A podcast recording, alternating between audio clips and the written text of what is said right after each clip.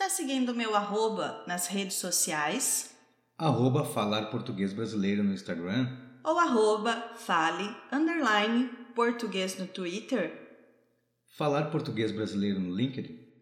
O Patreon, Falar Português Brasileiro, está ativo e com várias possibilidades de apoio. Além do podcast, dos materiais, você também terá aulas gravadas exclusivas sobre gramática, vocabulário, uso da língua no dia a dia. Poderá ter uma aula de conversação por mês e descontos exclusivos nos nossos cursos. Queremos fazer a maior comunidade de língua portuguesa pelo Patreon e atender a sua necessidade com exclusividade. O link está aqui na descrição. Lembrando que os materiais anteriores com todos os exercícios respondidos você poderá adquirir pelos links abaixo. Vai fazer o CELP-BRAS? O meu curso para o CELP-BRAS está com as inscrições abertas. O link está aqui na descrição. Uma vantagem para você fazer o curso comigo é que, caso não consiga realizar a primeira edição, por problemas na inscrição ou cancelamento da aplicação, não se preocupe. O seu acesso será por tempo indeterminado na plataforma e a sua participação nos encontros pelo Zoom Meeting estará garantida até a data do seu exame.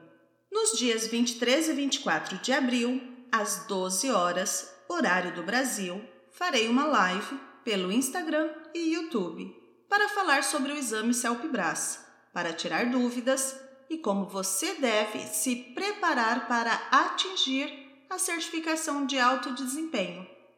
Já anote aí na sua agenda para não perder. Para o episódio de hoje, vamos falar sobre algumas profissões ou ocupações no Brasil.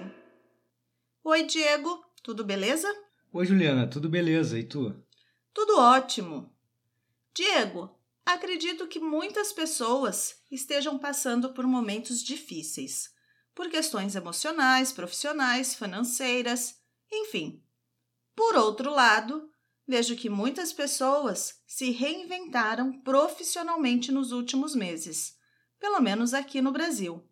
Sim, Juliana, a pandemia levou as pessoas a buscarem alternativas de renda, já que muitas perderam seus empregos e ficaram a ver navios. Exatamente. Há muitas pessoas passando perrengue por terem perdido os seus salários. Por outro lado, muitas outras fizeram a limonada com o limão. Atualmente, estão empreendendo em novas atividades para gerar uma renda e se manterem. Pois é. Um exemplo claro é o da dona de casa, que, com a perda do emprego do marido, passou a fazer salgados para vender, revelando-se uma salgadeira de mão cheia. Ah, outro exemplo é o da minha manicure. Ela era secretária. Com o trabalho remoto, o escritório fechou as portas. Ela foi demitida e, para se safar, começou a fazer as unhas das mulheres em domicílio. Muitas pessoas tiveram que se adequar ao online, por exemplo. O camelô e o vendedor ambulante, que passaram a ter lojinha virtual, passando até a venderem mais de forma online do que presencial. Ainda temos o engenheiro, que passou a ser motorista de aplicativo, a cozinheira do restaurante, que virou boleira e faz um bolo mais delicioso que o outro. Tem também o caso do seu Zé. Ele era pipoqueiro e virou cortador de grama. Afinal, a grama continua crescendo mesmo com a pandemia. É, nesse momento de pandemia, o que apareceu foram muitos laranjas. Sim, mas os laranjas vamos deixar para o próximo episódio. Vamos para as explicações? Durante a semana, eu recebi uma mensagem pelo Instagram. A pessoa queria saber qual era a diferença entre profissão e ocupação. Não são palavras fáceis para explicar o sentido e vai muito da empresa ou instituição que estiver fazendo a pergunta sobre esse tema. Mas vamos lá. Profissão a profissão está relacionada às atividades exercidas por um profissional habilitado por órgão legal competente.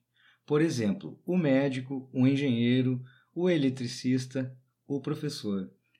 Ocupação diz respeito ao trabalho do dia a dia e às suas atribuições.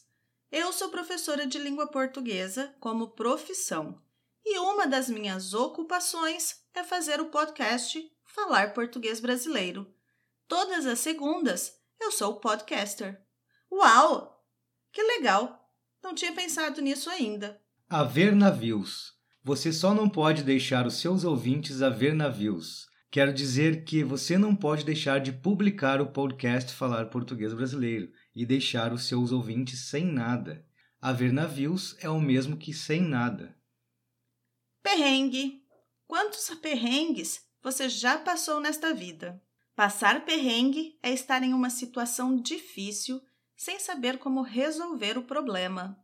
Eu prefiro nem responder quantos perrengues já passei. Salgados são aquelas comidinhas para se comer com as mãos que encontramos nos bares, em festas de crianças ou em reuniões. Podem ser chamados de salgadinhos. Eles são a coxinha, o pastel, a esfirra, o quibe e outras tantas possibilidades. Salgadeira é a mulher que prepara o salgado para vender. Manicure, a profissional que faz as unhas da mão. Se for os pés, é a pedicure. Geralmente, a mesma profissional faz os pés e as mãos. Demitida. Quando você é dispensado do seu trabalho pelo seu empregador. Você está demitido ou demitida se for mulher. Em domicílio. É quando o serviço oferecido é feito na casa da pessoa que está contratando. O sistema de delivery faz entrega em domicílio ou entrega domiciliar. Camelô é um tipo de vendedor que busca produtos dos países vizinhos para revender aqui no Brasil. Geralmente, ele tem uma loja em um centro comercial popular. Os preços dos produtos comprados no camelódromo são abaixo do valor dos produtos originais. Vendedor ambulante. O vendedor ambulante também tem os mesmos tipos de produtos, mas esse aí vai de porta em porta ou fica no semáforo oferecendo os produtos. Por exemplo, os vendedores de água, de chocolate, de balas, chapéu de praia. Eles vendem até a mãe, se for preciso. Boleira, a mulher que faz bolo. Pipoqueiro, o homem que vende pipoca. Cortador de grama. A grama é aquele negócio verde que pode ser vista nos estádios de futebol e nos quintais de algumas casas. O cortador de grama é a pessoa que faz a manutenção desse espaço para deixar a grama sempre bonita. Limonada com os limões. Se a vida lhe der um limão, faça uma limonada. Eu prefiro fazer uma tortinha de limão. De mão cheia é a pessoa que faz muito bem todas as coisas. Eu sou a Juliana. Eu sou o Diego.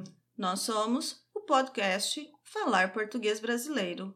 Publicamos o podcast toda segunda-feira e você pode escutar nos diversos aplicativos de reprodução de áudio. Também pode escutar na nossa página falarportuguesbrasileiro.com. Lá na nossa página, você poderá se cadastrar para receber os materiais de 15 em 15 dias. Registre-se agora mesmo em falarportuguesbrasileiro.com. Nos vemos na próxima semana. Obrigada, Diego! Por nada, Juliana. Tchau, tchau. Tchau, tchau.